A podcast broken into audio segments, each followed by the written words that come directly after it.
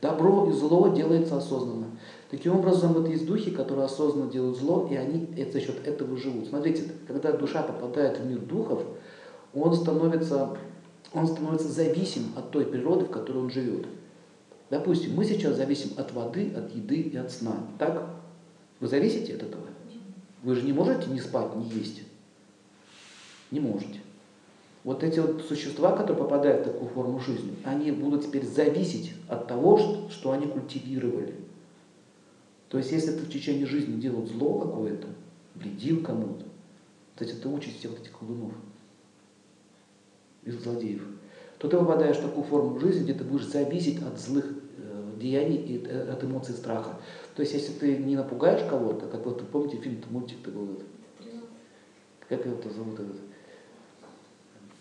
Пиксар, нет, Пиксар этот мультфильм. Монстр. Корпорация монстров. Пугать надо, пугать. Вот надо пугать, заходить по ночам, страх, они это, это, это питаются. Если никого не будешь пугать, никому не делать зла, ты просто умрешь. Нормально? Как комар, который хочет крови. Он неосознанно делает? Осознанно, знает точно, что я сейчас типа бьюсь, выпью твои кровушки.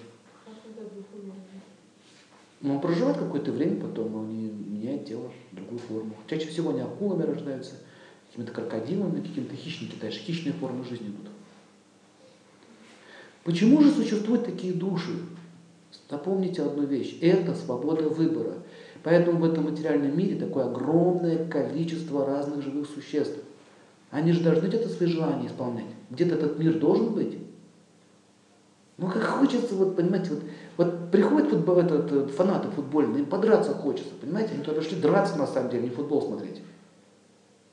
Есть такие мужики, ходят по деревне, кулаки чешутся, да? Есть такие? Он же драться хочется. Это его желание.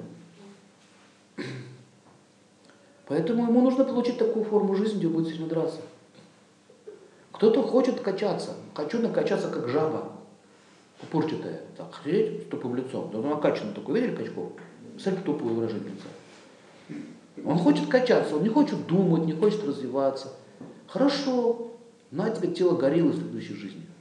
Не надо качаться, ты уже родился, у тебя уже такие мышцы с рождения вот такие вот. Ходят, сильные, думать не надо. Самку увидел, а там, классный какой. Горилла какая классная. А разве, разве не, не этого не хотят? Зачем это тебе вот это все? Показать самки. Смотри. Видишь? Она, о, Вы видите, что сознание обезьян? Видите это, нет? А сейчас они люди, но они что культивируют? Вот в чем опасность-то. Не, в, не, в, не, в, не в этом, не в билдинге. Вы можете для здоровья это делать? Можете. Качаться там. Но вы это делаете для чего? Для поддержания формы, да? Или чтобы вот так сделать. Вот отсюда определяется, какую форму жизни вы получите в следующем рождении. Чтобы стать гориллой. У них дали тело человека, они прошли множество форм жизни, эволюцию прошли, получили по эволюции дар человеческую форму жизни, и в этой человеческой форме жизни они принимают решение стать обезьяной. Они приняли решение, они приняли решение стать обезьяной. Форма это как э, Да, это, это не критическая, это финальная стадия эволюции. Смотрите, пишите себе, это финальная стадия эволюции. То есть это, пере, это трамплин, с которого ты можешь прыгнуть либо в мир богов и пойти дальше туда, в небеса, туда, в мир богов. Либо в мир людей вернуться, либо опуститься вниз. Вот что такое человеческая форма жизни. В чем ее уникальность и в чем ее ценность. И начинается трансформация сознания уже в этой жизни. Что ты принимаешь? Что ты принимаешь в своей жизни? Что ты хочешь в своей жизни? Поэтому говорится во всех писаниях, во всех писаниях говорится, что эту форму жизни надо беречь. Это редкий дар. Самая опасная ситуация, которая может быть, это потерять человеческую форму. Вот представьте, рождаетесь в корзинке, вас лижут. Шершавым языком. И все. И вся твоя жизнь уже определена. Ты будешь в этой будке сидеть, тявкать, непонятно зачем. Тенденция такой будет. Или скорпионы. А разве нет людей, которые мыслят как змеи? Вы знаете, что змеи очень завистливые? У них такой характер.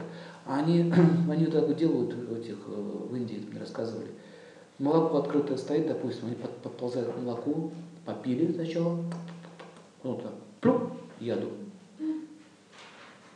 Отползают в пустые, в укромное место и ждут. Когда человек выпьет этого яда, ну, он выпил яду, ему плохо, не сделал гадости, день прошел зря, да? Что, таких людей не видели? Вот сидит бабка, змея, да? Она сидит на лавочке. И яд распускает. Яд распускает возле вас. Обсасывает тело. Это, это энергетический яд. Поэтому смотрите, есть, которые хотят вредить открытым текстом, там, планируют, какие-то планы у него есть, насилие. А есть вот эти вот, которые я отпускаю психические. Например, клевету, сплетни. Что такое сплетни? Я почему-то вам говорю, что духи существуют как форма жизни. И почему Бог дал возможность существовать? Потому что есть люди, которые также мыслят. И они таким образом, у них симбиоз возникает. Так вот, греки называли фуриями. Смотрите, вы сидите и завидуете, да, к примеру, завидуете, завидуете. И есть существа, которые от зависти, э, от этой эмоции, от этой энергии зависти питаются. Они начинают вам привлекаться. Мухи всегда летят куда? Ну, туда. Они летят. Нравится им это очень. Мушиная тема. Мушиная. Пчелы летят в другое место. Поэтому, когда, мух, но, когда много вот этих испражнений в ментале, начинают вот эти товарищи притягиваться.